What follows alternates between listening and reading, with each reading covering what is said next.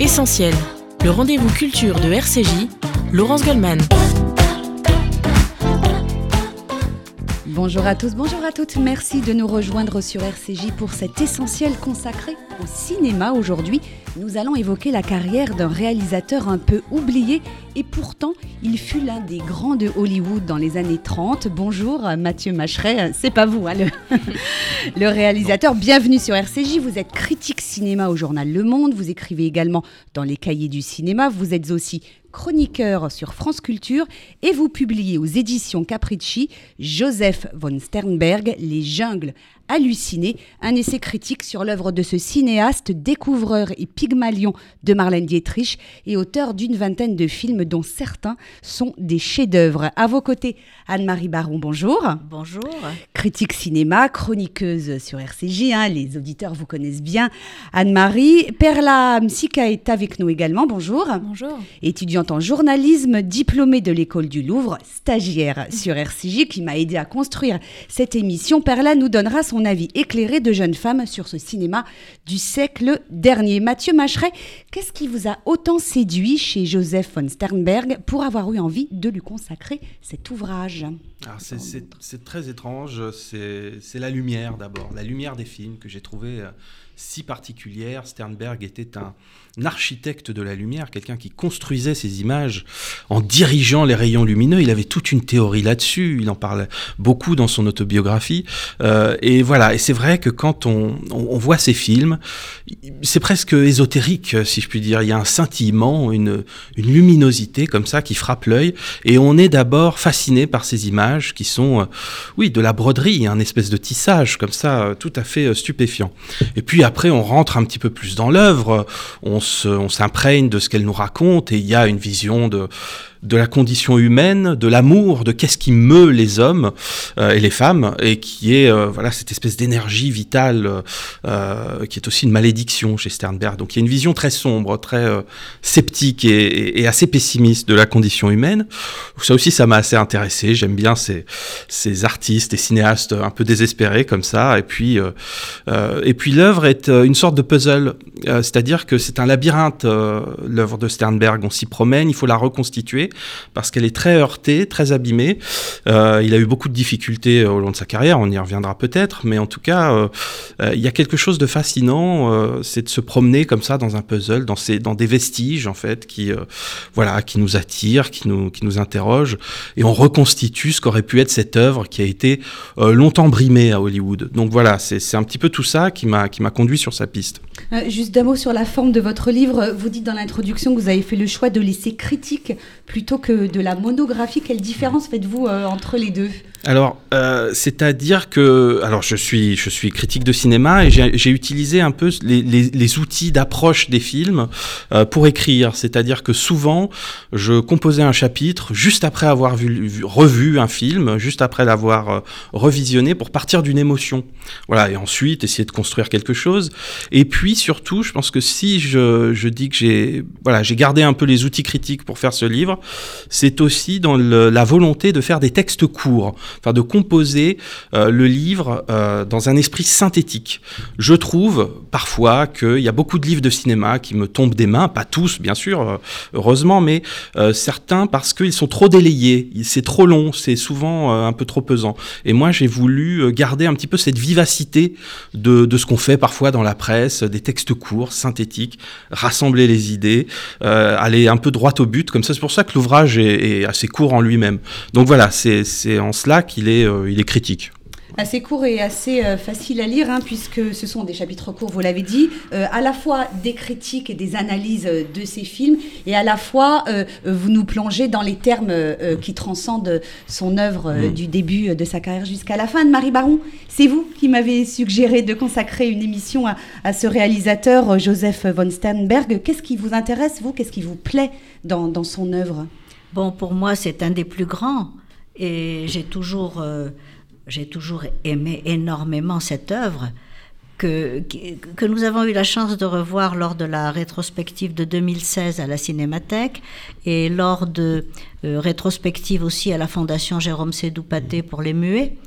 Et alors il y a d'abord, c'est vrai, cette émotion. Enfin, Shanghai Express, je veux dire, quand on voit Shanghai Express, on ne peut pas ne pas être bouleversé. Mhm. Bouleversé par ce malentendu fondamental hein, entre l'homme et la femme, Mhm. euh, qui remonte peut-être, je ne sais pas moi, très très loin, et qui fait que la femme est toujours suspecte. Ça, c'est une chose qui me touche terriblement parce que euh, finalement, cette, cette femme qui est une prostituée euh, va, va être capable de gestes vraiment grandioses et pourtant, elle est suspecte. Et alors, ça- curieusement, ça m'a fait penser parce que moi, il me semble que la culture de, Sternberg est une culture du 19e siècle. Et ça m'a fait penser, ça m'a fait penser à Boule de Suif de Maupassant. Qu'est-ce que vous en pensez Oui, bah écoutez, oui, je suis tout à fait d'accord. Il y a cette, euh, cette culture. Je ne sais pas si Sternberg était lui-même connaisseur ou lecteur de Maupassant. On va, on va cas- parler de sa vie. Il n'a pas fait d'études. hein. Il est Non, des origines non, non. Assez, assez modestes. Il était juif d'ailleurs. On va, on va, Oui, on va en fait, reparler. Tout à fait. Donc bien. boule de suif.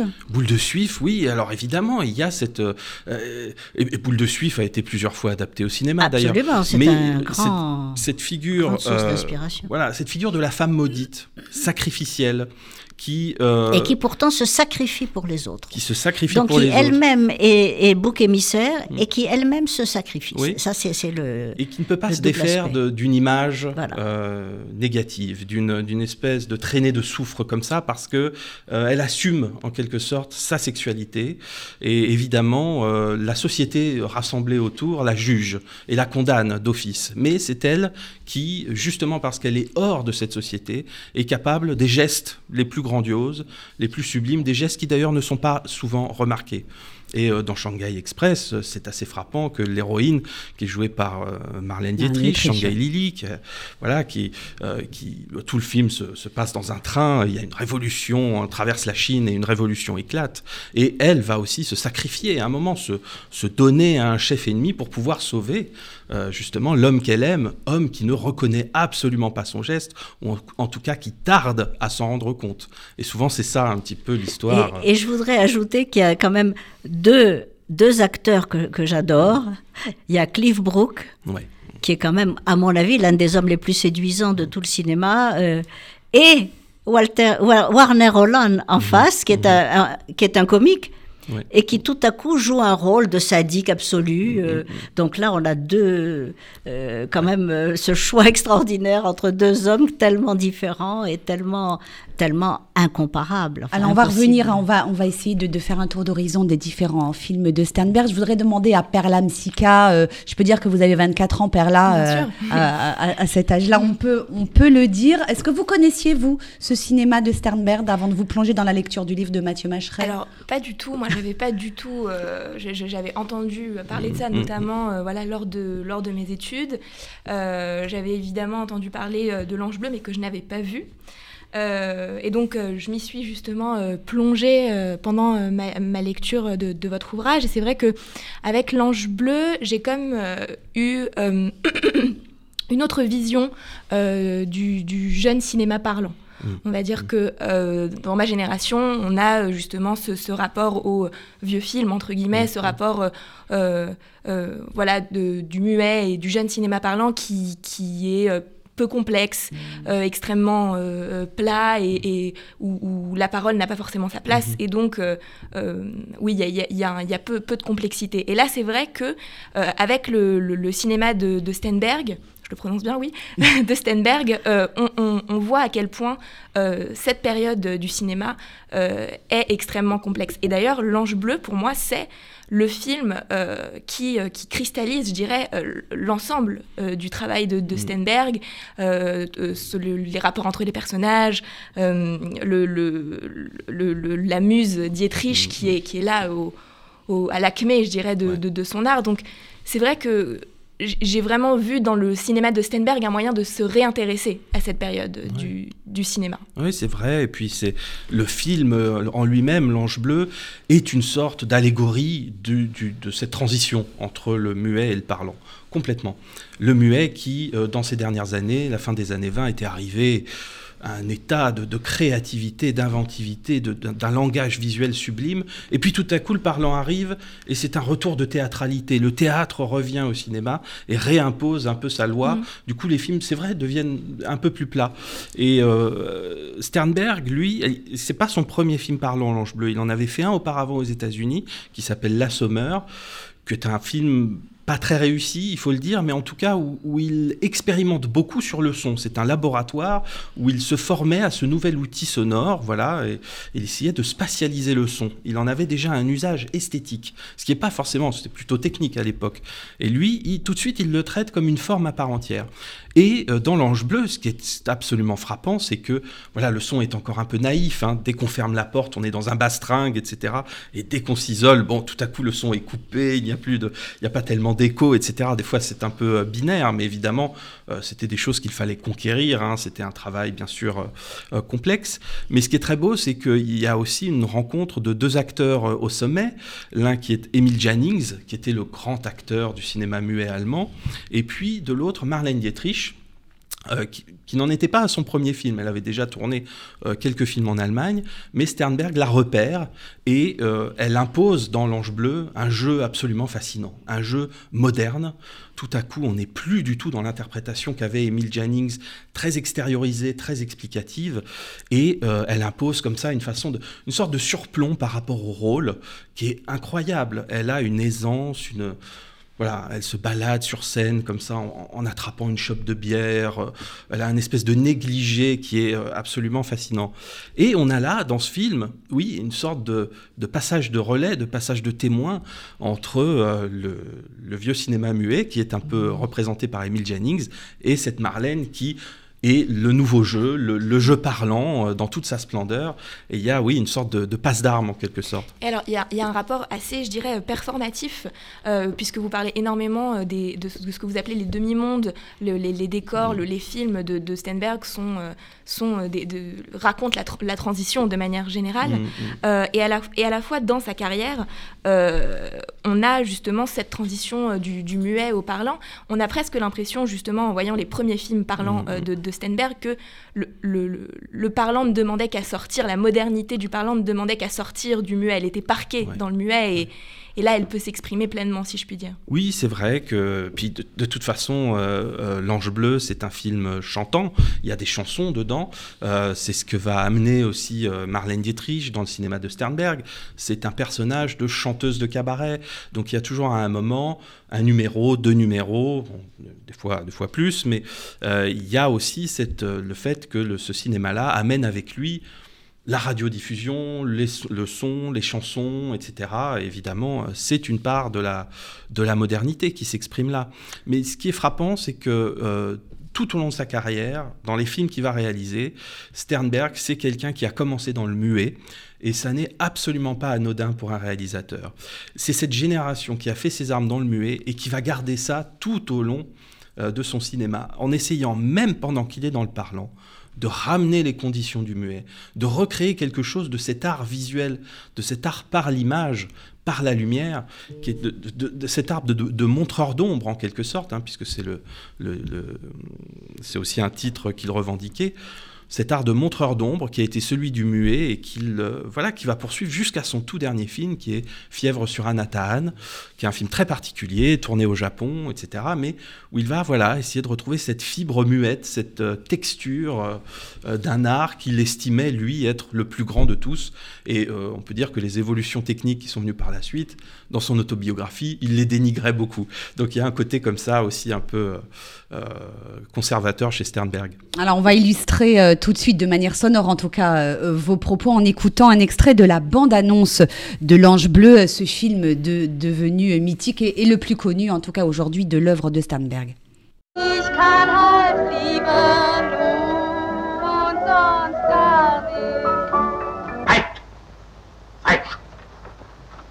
Sie können ja noch nicht einmal den englischen Artikel aussprechen. Ich bin hier in amtlicher Eigenschaft. Sie verführen meine Schüler. Ausgerechnet. Denken Sie, ich habe hier einen Kindergarten? Männer umschwirren mich wie Motten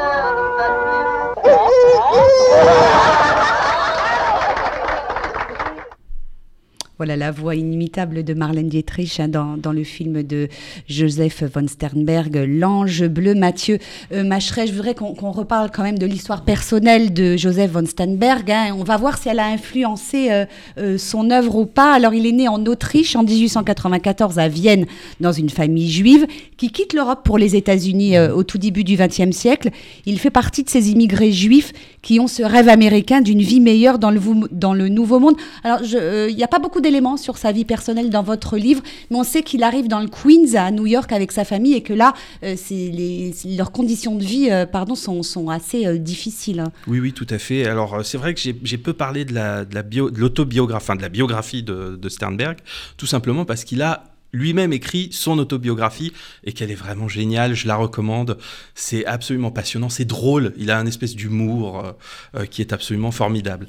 Et oui, euh, c'est un, c'est un natif de Vienne, il fait partie de la, de la classe moyenne viennoise, son père travaille dans le textile, dans la confection textile, et ils vont essayer plusieurs fois de s'installer aux États-Unis, c'est-à-dire qu'ils vont faire plusieurs fois l'aller-retour. Hein, euh, ça marche pas toujours.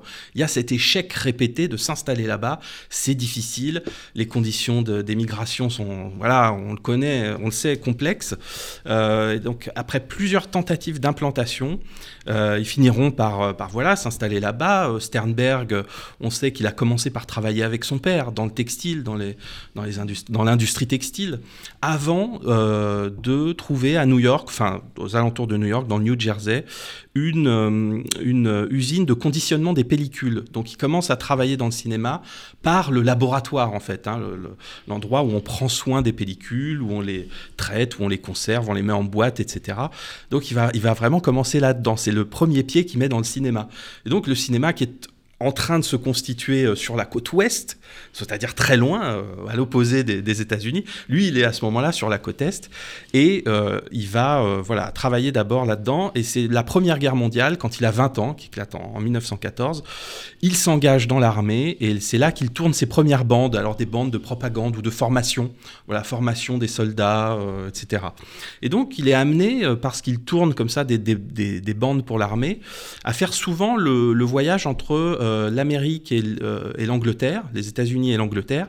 Et c'est là-dedans qu'il va rencontrer un cinéaste français, d'origine française, qui travaille à Hollywood, qui s'appelle Émile Chotard, et dont il va devenir l'assistant. Et c'est dans l'assistanat que, euh, que, Sternberg va vraiment faire la transition jusqu'à Hollywood et, commencer à, travailler. Anne-Marie Baron, ses origines européennes, vous y voyez, elles ont influencé les films de Sternberg? Bah, Alors je vois deux choses. D'une part, de la dentelle à la pellicule. Oui. C'est ça, c'est vrai. Et puis peut-être cette omniprésence de la, du textile dans toute son œuvre, les voilettes, les, les plumes, euh, enfin tout, tout, ce qui fait de la femme euh, plus qu'un être humain, un fétiche en quelque sorte. Et puis d'autre part, euh, il y a ce va-et-vient avec l'Europe, même qu'il soit physique ou mental, qui implique une culture. Par exemple, Chotard, mhm. c'est un très grand adaptateur des romans du 19e siècle, justement, peut-être que c'est là qu'est la clé. Mhm. Et, donc, euh, toute cette culture européenne, euh, je, par exemple, je vous donne un exemple, la, femme et le pantin. Bon, d'accord, c'est Pierre-Louis, mais c'est aussi Carmen, mhm. c'est Mérimée. Donc, euh, je veux dire, il est quand même euh, tout à fait imprégné de cette culture euh, européenne. À Vienne, bon, bien sûr, Vienne, c'est Stefan Zweig, c'est Arthur Stittler, mais c'est aussi toute la... Enfin, tout le monde parlait français mhm. dans, dans, ces pays-là, comme en Russie. Donc, euh, il y a vraiment à la fois une culture et un environnement euh, de, cette, de ce commerce de la dentelle, de cette fabrication de la dentelle, qui me paraissent ces deux éléments importants à retenir de euh, Vienne. Juste un mot, Anne-Marie, lorsqu'il arrive à Hollywood, hein, euh, après la, Première Guerre mondiale, c'est le moment où beaucoup de Juifs arrivent et, s'investissent dans l'industrie du cinéma à Hollywood. Comment vous expliquez, vous, vous qui connaissez bien l'histoire du cinéma, cet attrait pour les jeunes Juifs venus d'Europe de l'Est pour cette industrie ah ben naissante du cinéma? C'est très simple. Parce que ça raconte des histoires et que chez les Juifs, on aime bien raconter des histoires. C'est pas, ça. C'est pas ça. Mauvaise pioche. Euh, non, mais non, mais je veux dire, avant tout ça, avant tout ça, il y a le fait que le cinéma n'existe pas. Je veux dire, c'est pas un art, c'est rien. Hein. Donc, euh, on pense que c'est de l'artisanat et donc on demande aux femmes, parce qu'elles savent coudre, de faire du montage, et aux juifs, parce qu'ils trouvent de travail nulle part. euh, de- parce que c'est un domaine d'activité qui leur est ouvert. Vous connaissez euh, euh, l'histoire de la maman de, de- de l'un des plus grands créateurs de studios hollywoodiens qui disait ce qu'il y a de bien dans ce métier, c'est que euh, le, le spectateur paye sa place avant de voir. Et donc c'est ça, je veux dire, à, l'origine, c'est pas un métier, c'est pas un art, c'est rien du tout. Et donc, on prend les deux catégories les, moins favorisées de la population, c'est-à-dire les femmes et les juifs. Et dès que le cinéma va devenir un art, d'abord les femmes au foyer, on les renvoie à la maison parce qu'on n'a plus besoin d'elles. Et, et, et les juifs, eux, vont essayer de s'implanter et de- d'investir là-dedans parce qu'ils ont compris que c'était quand même euh, une affaire qui marchait. Euh, Mathieu Macheret, c'est pas son vrai nom, hein, Joseph von Stenberg. euh, il a s'est rajouté un petit von, hein, la particule euh, ouais. euh, allemande pour faire. Pourquoi il a changé de nom? Ben, il a changé de nom parce que, euh, en fait, il n'y a, pas d'explication euh, réelle. C'est-à-dire que euh, il s'est anobli. Voilà, il a fait, il a fait C'est la particule de Balzac. hein. C'est la particule, c'est comme ça qu'on accède euh, aussi, euh, qu'on s'impose dans un milieu aussi rude que pouvait l'être Hollywood, et puis qu'on se, qu'on se crée soi-même en tant qu'artiste, qu'on s'instaure soi-même en tant qu'artiste. C'est ce qu'avait fait euh, son compatriote Eric von Stroheim, qui était, voilà, qui, ils ont un an d'écart, et il s'est lui aussi ajouté une particule. Euh, C'est pas une négation de son identité juive. non, non, non, je pense pas. C'est une façon de se créer un personnage. C'est une façon de se créer un personnage, clairement. Il arborait sur les plateaux euh, de grandes bottes en cuir, euh, une, une chemise de kazakh, etc. Enfin, il avait, voilà, et c'était vraiment construit. C'est hein, une armure, quoi. une, voilà, une armure, une, une sorte de, de personnage, et c'est assez frappant. Et en tout cas, quand on voit ces films, euh, je, rebondis un peu sur, ce que disait Anne-Marie, c'est que euh, il ne sacrifie pas du tout à, euh, à la culture démocratique américaine. Absolument pas. Il n'y a rien dans ces films qui s'adapte ou essaye d'embrasser le récit américain. Absolument pas. C'est le plus original des cinéastes américains. Je l'appelle américain à dessin. On pourrait dire austro-américain. C'est le plus original parce qu'il conserve vraiment un esprit européen qui irrigue tous ces films. Et ça, et le plus ambitieux aussi, parce que quand on pense que dans son premier film, Salvation Hunters, il a voulu faire une chose extraordinaire, filmer une idée. Mhm. Mais ça, c'est, je veux dire, c'est- révolutionnaire. Enfin, je veux dire, euh, faire un film complètement abstrait.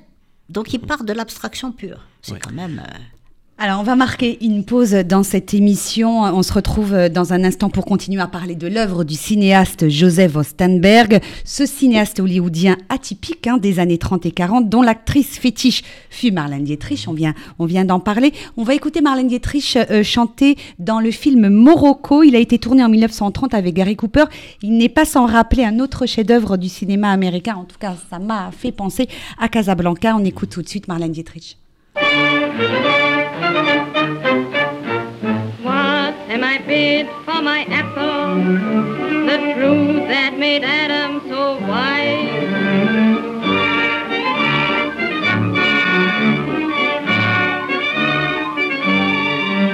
On the historic night when he took a bite, they discovered a new paradise.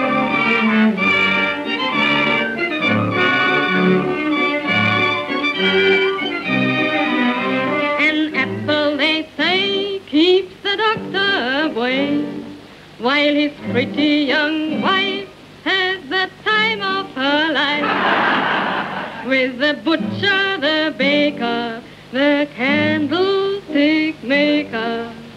Oh, what am I bid for my apple?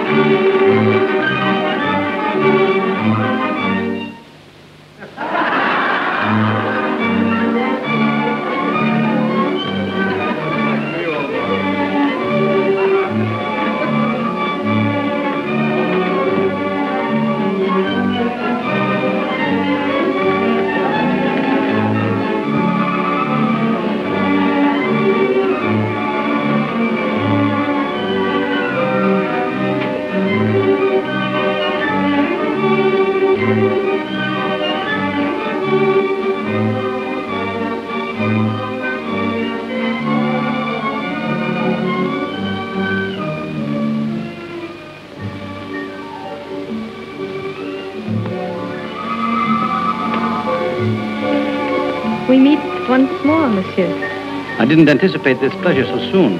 Can I also have an apple? But I have no change for that. I hardly expected you to have. You are again very kind. Mademoiselle, may I have the honor of your company after the performance? I'm sorry. I have disposed of the balance of the evening. Some other time, perhaps. Of course.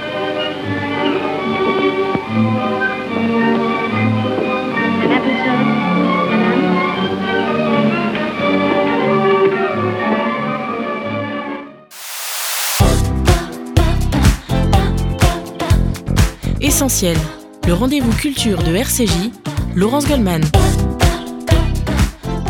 Et nous sommes toujours en compagnie ce matin du critique cinéma Mathieu Macheret. Nous parlons ce matin du cinéaste Joseph von Sternberg, auquel vous consacrez un livre, Joseph von Sternberg, Les jungles hallucinés aux éditions Capricci. Anne-Marie Baron, critique cinéma, chroniqueuse sur RCJ, est également avec nous. Perla Messica également. Euh, Joseph von Sternberg, on l'a dit, c'est un cinéaste atypique avec un univers très particulier et personnel à qui l'on doit une vingtaine de films, dont plusieurs chefs d'œuvre avec la légendaire Marlène Dietrich, dans lesquels euh, ces films, la femme occupe un rôle central. On va y venir dans un instant, mais tout d'abord, un mot sur le titre, Les jungles hallucinés. Alors, éclairez-nous sur... euh, Ah oui. Sur- alors c'est alors c'est très. on lié- avait chacune une interprétation. Oui, c'est très lié à son dernier film, Fièvre sur Anathan, qui se passe dans la jungle. Mais euh, à partir de ce film, on peut relire toute son œuvre en se disant que finalement, les personnages de Sternberg sont toujours dans la jungle, qu'elle soit urbaine, qu'elle soit amoureuse, qu'elle ce soit un casino euh, euh, à Shanghai ou quoi que ce soit, c'est toujours un peu la jungle. Donc c'est une métaphore. voilà, voilà. Et puis c'est une petite euh, référence euh, déguisée à, enfin non pas déguisée, mais à Lovecraft qui, dans- dans- euh, qui a écrit Les Montagnes hallucinées. Voilà. Donc. euh, Mais, mais aussi, vous parlez d'une chose qui m'a beaucoup intéressée, une jungle de détails dans les décors intérieurs. Oui, c'est vrai. Donc, vrai. oui, oui, il y a ce, il y a cet donc aspect-là c'est la présence de l'extérieur dans l'intérieur Mm. et c'est la et c'est la surabondance finalement du d'un décor qui est qui est qui est saturé. Oui, oui, oui, parce qu'on l'a souvent euh, appelé euh, baroque, Sternberg. L'a souvent qualifié de, de baroque parce que euh, il invente des images très complexes. Il y a des scènes de carnaval, il y a des scènes de foule. Enfin voilà, il y a beaucoup de, euh, de fêtes, etc. Où l'image est remplie de, oui, euh, de confettis. De, c'est des images très complexes euh, où il y a beaucoup d'éléments. Donc il y a, une, il y a aussi une jungle pour l'œil hein, qui Oui. doit se et puis repérer. on, on- on a cette chose extraordinaire, c'est un c'est un, un cinéma exotique, mais exotique sans sans exotisme. Oui, ouais, ouais, c'est vrai. Alors ça, Ah, Vous voulez dire qu'il a, il a, il a tourné en studio Oui. oui, c'est un exotisme euh, de dans studio. Des, des décors studio. naturels, ouais. Toujours en studio, un cas euh, frappant, c'est euh, Morocco par exemple, alors qui s'appelle en français Cœur brûlé, Ouais. mais qui se passe euh, à Mogador, donc euh, voilà, euh, au Maroc, euh, et où, où- où Sternberg va reconstituer en studio, grâce à un décorateur de génie qui s'appelle Hans Dreyer, la Casbah, voilà, donc euh, Ouais. euh, il reconstitue ça de manière fantasmatique puisqu'il n'y a jamais été, il ne l'a jamais vu lui-même. Il se base peut-être sur euh, une culture picturale ou euh, voilà ou des tableaux qu'il a vus, Euh, mais il- voilà, il reconstitue ça avec son décorateur. Et plus tard, euh, en voyage à Cannes, il va rencontrer le pacha de Marrakech qui va lui dire mais comment est-ce que vous avez fait, euh, Monsieur von Sternberg, pour euh, reconstituer aussi bien euh, les rues de voilà. Et, et Sternberg était très étonné. C'est quelque chose qu'il raconte dans son autobiographie. On ne sait pas si c'est vrai ou pas. Il y a peut-être une part aussi de mystification de la part de Sternberg. Mais voilà, c'est-à-dire en- c'est en étant le plus intérieur, en puisant le plus profondément en lui, qu'il arrive à parler du monde. Voilà, parce qu'il il contient le monde en quelque sorte. Oui, par là. J'allais dire oui, il reprend quand même du Hollywood euh, dont il se détache euh, un minimum. Euh, moi, j'avais envie de faire aussi un lien avec euh, une autre forme de littérature. Vous parliez, Anne-Marie, de la littérature du 19e. Euh, moi, j'avais envie de parler de deux de ses contemporains. Euh, vous parliez aussi de confetti, donc Mhm. voilà. J'ai- vu aussi la littérature de, de Fitzgerald et Hemingway Ouais, ouais, ouais. apparaître, la déchéance assez complexe des personnages, no- notamment dans une tragédie américaine. Ces personnages, le personnage trouble qui tend à une élévation sociale, cette, cette part à la fois sombre, cruelle, puis une part plus mondaine, plus, plus, plus assumée. Euh, ils ont baigné dans le même contexte. Oui, oui, oui. Et alors, Ils sont contemporains d'ailleurs. Ils Ils sont contemporains. contemporains et de toute façon, euh, euh, ils, a- ils assistent à. un- ce sont des lucides, hein, je dirais, comme Hemingway, comme Fitzgerald, etc. Ils ont une forme de lucidité et de scepticisme par rapport au XXe siècle, dont ils perçoivent bien finalement la catastrophe. Mhm. Alors, c'est une catastrophe à grande échelle, mais eux vont la traduire sur un plan intime, parce que c'est évidemment la catastrophe aussi de l'individu qui se joue euh, euh, à ce niveau-là. Et évidemment, il y a toujours un, un- un désastre dans les films de Sternberg qui est lié à la rencontre de l'homme et de la femme. Ça, c'est systématique. Pourquoi? Parce que l'amour est une force très étrange qui s'amuse à apparier des contraires. En tout cas, qui, qui- qui est, voilà, qui est un peu un jeu de hasard qui mélange des. Voilà, qui, a- qui fait euh, que des êtres très opposés s'attirent. Et euh, notamment, alors, il y y a plein d'exemples, mais c'est souvent. Dans L'Ange Bleu, c'est un professeur et une chanteuse de bastringue. Euh, donc voilà, deux opposés. Dans Crépuscule de gloire, qui est un film muet, c'est un général tsariste de l'armée russe et une jeune femme révolutionnaire, une actrice révolutionnaire qui tombe amoureux. Voilà, c'est toujours quelque chose qui va les détruire, puisqu'évidemment, ils appartiennent à des mondes tellement différents que ce sont les mondes qui ne peuvent pas se rencontrer, même si les êtres sont euh, irrésistiblement attirés les uns vers les autres. Comme s'ils étaient enchantés, Voilà. comme dans la flûte enchantée. Mhm, Hein, c'est mhm. vraiment le, la rencontre de l'âne et de la euh, et, et de, de la de, de cette fée. Enfin, je veux dire, c'est c'est vraiment le la rencontre, le- la fusion des contraires et, Ouais. et l'attirance des contraires. Et par exemple, une tragédie américaine dont vous parliez, Perla, c'est vraiment euh, c'est vraiment la rencontre de deux personnages qui n'auraient pas dû se rencontrer. D'ailleurs, ce, ce- ce film fait suite directement à l'aurore de Murnau. hein, c'est vraiment la, la même histoire. Et ça, ça sera après avec Mongo- Montgomery Clift, le, Une place au soleil de George Stevens. C'est-à-dire c'est Ouais, un ouais. thème, c'est un thème porteur vraiment. C'est vraiment un- le- l'un des grands thèmes, la rencontre de ceux qui ne devaient pas se rencontrer. Et puis la, la rencontre toujours déçue finalement. Il n'y a, il y a pas de happy end hein, dans les Non. films de, de Sternberg. Il a une, une image très très sombre de l'amour. Alors juste Ouais. une petite question, c'est pas très clair dans votre livre. Euh, sa relation avec Marlène Dietrich, finalement, ils ont été un couple euh, mythique de Hollywood, Oui. mais est-ce qu'à la ville, ils ont également été un couple Ça, ou pas? Ce qui pourrait expliquer quand même qu'il est assez désillusionné. euh. C'est difficile de mettre des mots là-dessus parce qu'ils se sont tous les deux acharnés à euh, masquer cette relation, à la déguiser comme ils le pouvaient, tout en reconnaissant chacun de leur côté qu'elle avait été très intense euh, et hautement conflictuelle aussi. Ouais. hein. Il faut dire qu'ils se Et c'était Il- un personnage en couleur, hein, ça on l'a peut-être Oui. pas euh, c'est dit, euh, Oui, c'est oui. caractériel euh, Sternberg. très caractériel, Marlène aussi, énormément de caractère, et ils avaient des disputes homériques sur les plateaux, mais vraiment des disputes où les mots euh, euh, partaient plus haut que l'autre, hein, si on peut ouais. dire, voilà, des mots d'oiseaux. Et du coup, euh, il y a, en, en fait, on, on ne sait pas exactement quelle a été leur relation, on imagine qu'elle a été très intense, mais euh, quelque chose se de cette relation dans les films. C'est peut-être les films qui nous renseignent le mieux, justement, sur ce qu'ils ont vécu. En tout cas, il y a de la fascination, ça c'est sûr. Il y a de la fascination, La et fascination l'un pour Ouais. l'autre. Elle, parce qu'elle comprend tout de suite que un très très grand Mm, cinéaste. Et, et lui, parce que.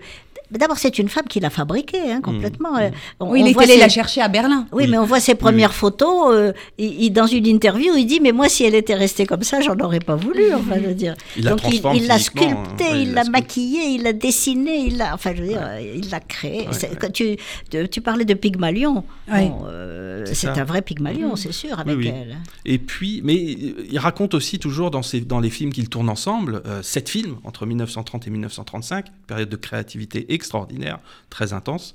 Euh, c'est toujours des triangles amoureux. Oui.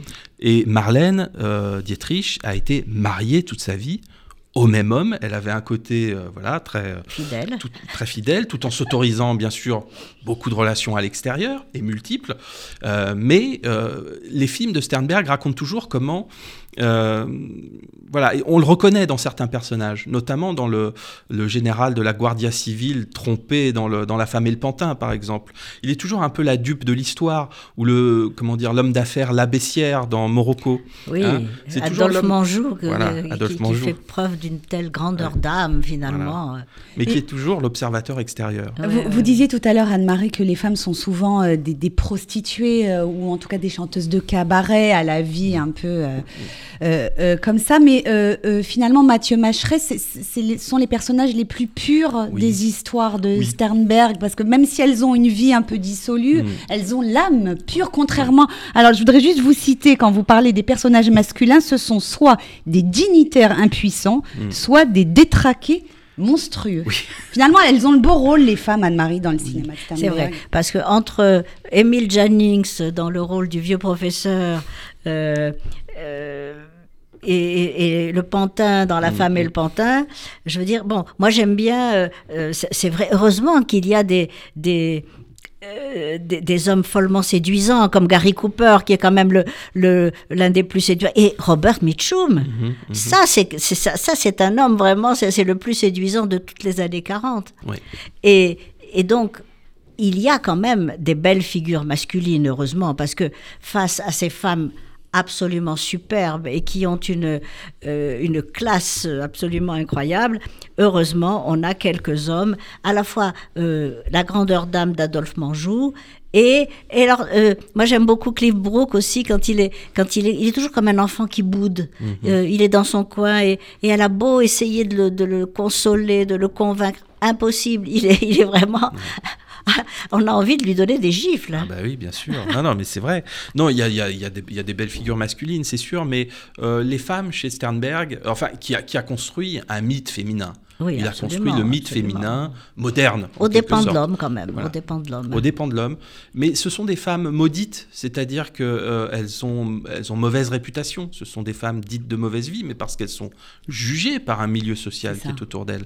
Hein, évidemment. Et parce qu'elles assument aussi leur sexualité. Ce sont des femmes qui portent comme ça tous les fétiches, en effet, euh, d'une sexualité assumée, conquérante, etc.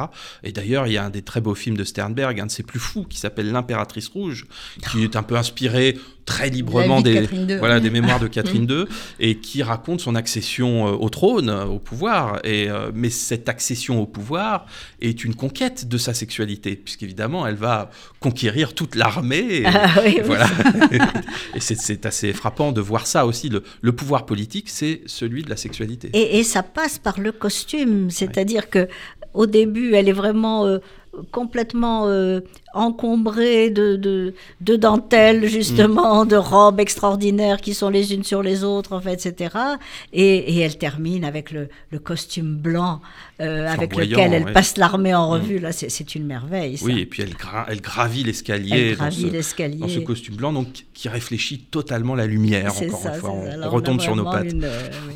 Alors, et puis il y a euh, un des, des sujets euh, que vous abordez dans le cinéma de Sternberg, il y a ce huis clos, Mm. hein, qui est très important, cette, cette sensation d'enfermement, Ouais, ouais. cette compartimentisation des, des lieux, euh, unité de lieux avec le train, comme dans Shanghai Express, un autre des grands films de Sternberg, avec Marlène Dietrich, dont on écoute tout de suite la bande-annonce. Do you expect to stay in Shanghai for a while? I don't know. Then we ought to see each other a lot. Perhaps. This way, please. Allez, on va. Captain Harvey, if I were you, I'd mind my own business. That's exactly what I intend to do. Il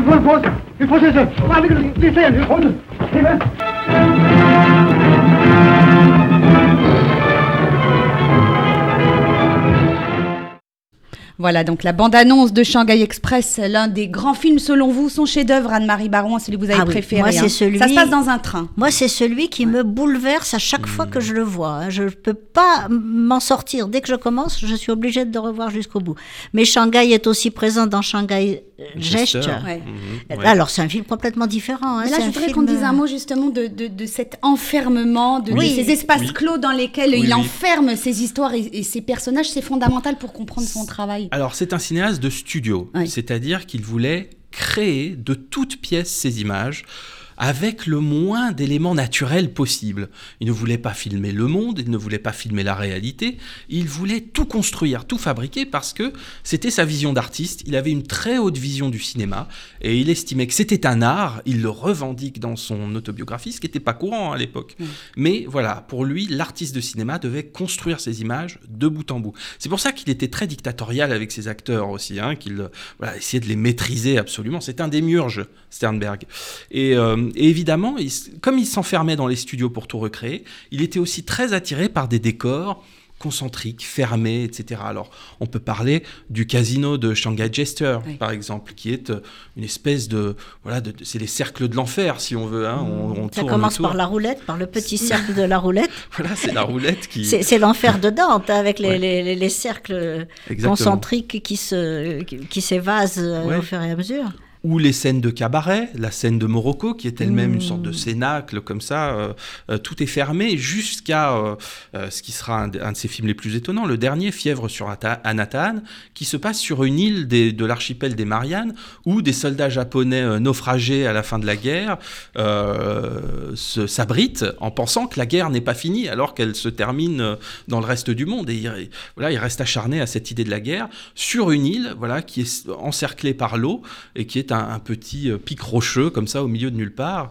Et tout est enfermé chez Sternberg. hein. Il recrée un monde, mais dans les dimensions d'une maquette, si on veut. Il y a quelque chose comme ça de, de très fort aussi dans son Et, et cinéma. ce qui est amusant pour euh, le film Fièvre sur un Nathan, qui, est- qui est un de ses deux derniers films, c'est qu'il a voulu aller le tourner au Japon. Mhm. Donc il a transporté toute son équipe au Japon. Mais au Japon, euh, ils ont tourné en studio. Non, mais ça, c'est- ça, ça dit tout. C'est un peu la folie. C'est assez de- paradoxal parce que il revendique quand même un certain naturalisme. C'est le naturalisme, c'est le mot de Sternberg. Ouais. Euh, cette volonté quand même de représenter euh, le, le- le- le monde dans toute sa complexité, dans tout, dans tout son réalisme. Et il, il prend finalement le, ce qu'on- ce qu'on utilise le plus dans ce Hollywood, je ne veux pas dire qu'il dénigre, mais en tout cas ouais. dont il prend le contre-pied, Mm. c'est le studio, c'est de recréer, c'est une forme d'artificiel. Oui, oui, oui. Donc il y a un paradoxe. Il y a un paradoxe, c'est- un cas paradoxal, Sternberg.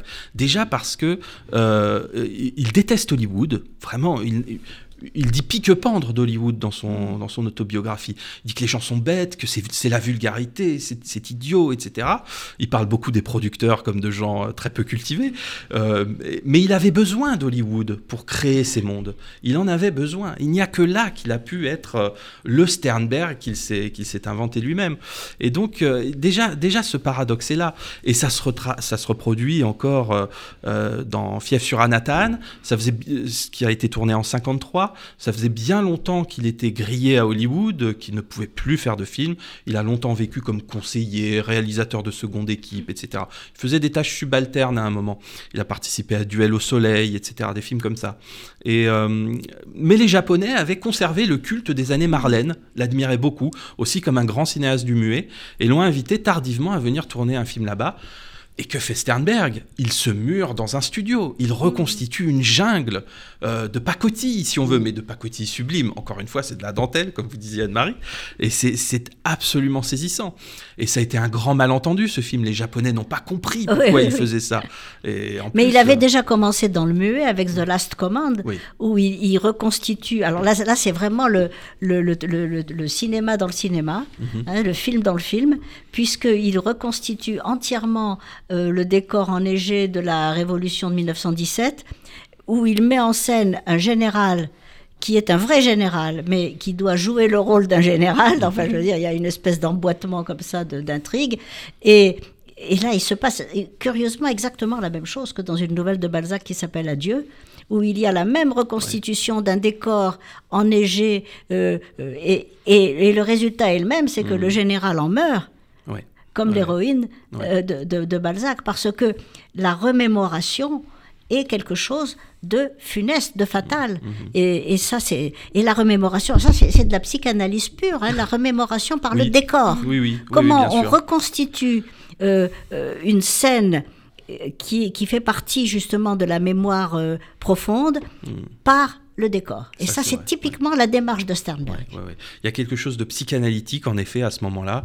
Ce général tsariste ne peut mourir qu'en revivant le moment de la révolution qu'il avait éjecté de l'histoire, en quelque sorte. Hein, C'est en revenant sur une scène fantasmatique qu'il peut, voilà, enfin expirer, parce qu'il vivait comme une sorte de fantôme. Il était devenu figurant à Hollywood. Voilà, ça. Mais c'est pareil dans Donc l'Ange la bleu. déchéance totale, et finalement, il ne peut mourir qu'en retrouvant le cadre de sa gloire. Voilà, c'est ça. Formidable, ça. Et c'est la même chose dans l'Ange Bleu. Voilà. C'est en revenant dans la ville où il a rencontré la petite chanteuse de cabaret que le professeur, devenu une sorte de clown ridicule, montant enfin sur scène, réalise la scène fantasmatique qui lui permet de. Est-ce qu'il a connu Freud?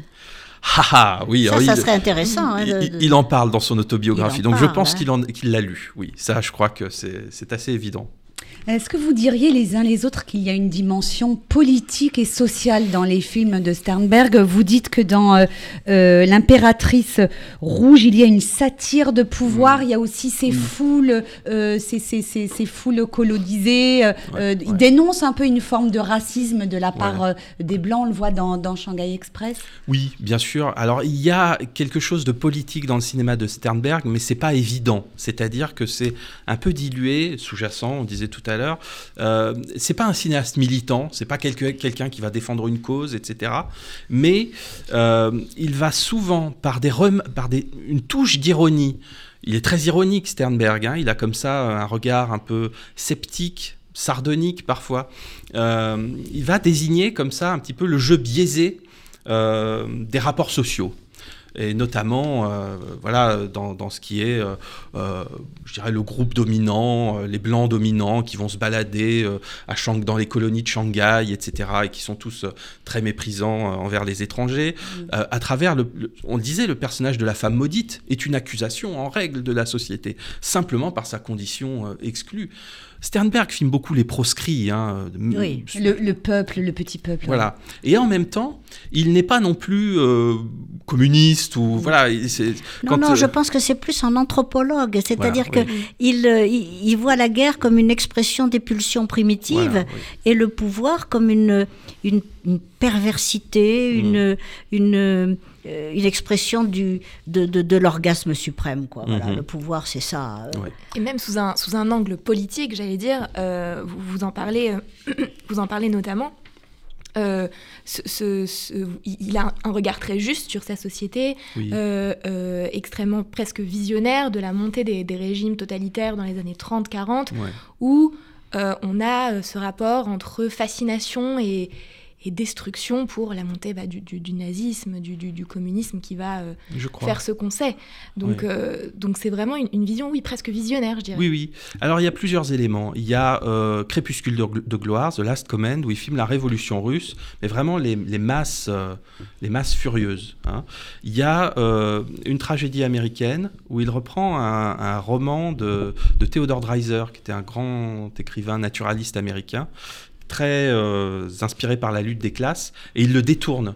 Il en fait une sorte de, euh, de précis naturaliste sur euh, voilà l'homme dans son milieu qui ne peut pas résister à ses pulsions. Et puis il y a l'impératrice rouge, l'impératrice rouge où il fait une satire du pouvoir, où les, euh, comment dire, le- le- la cour des tsars est grotesque et dépeinte comme des grotesques. Euh, et ça, c'est, c'est tr- voilà, c'est, ça se suit en pointillé la politique de Sternberg, et c'est un regard un peu de biais sur son temps, mais très lucide et au scalpel. Et ça, c'est, c'est vraiment très intéressant. Alors on arrive au terme de cette émission. Alors très rapidement, deux mots chacun, la conclusion, Anne-Marie. Alors pour moi, l'œuvre de Stan- Sternberg, c'est une architecture de fantasmes. C'est vrai. Et moi, je dirais que c'est, euh, euh, c'est une façon de prendre en compte la part maudite de la condition humaine. Et par là, ça vous a plu, vous allez regarder. Oui, euh, évidemment, je pense que je vais en regarder de- d'autres. Je dirais que c'est un cinéma de pulsion et que c'est assez intéressant voilà, de voir ça au premier plan. Merci à tous. Joseph von Stern- Sternberg, Les jungles hallucinés, c'est le titre du livre que vous publiez aux éditions Capricci. Merci infiniment, Merci. Mathieu Macheret, d'être venu nous rendre visite sur RCJ pour nous parler de ce génie du cinéma et de nous faire découvrir son œuvre, Anne-Marie Marron. Merci infiniment d'être avec nous. On vous retrouve demain pour votre chronique cinéma Oui, dans le journal oui, de midi.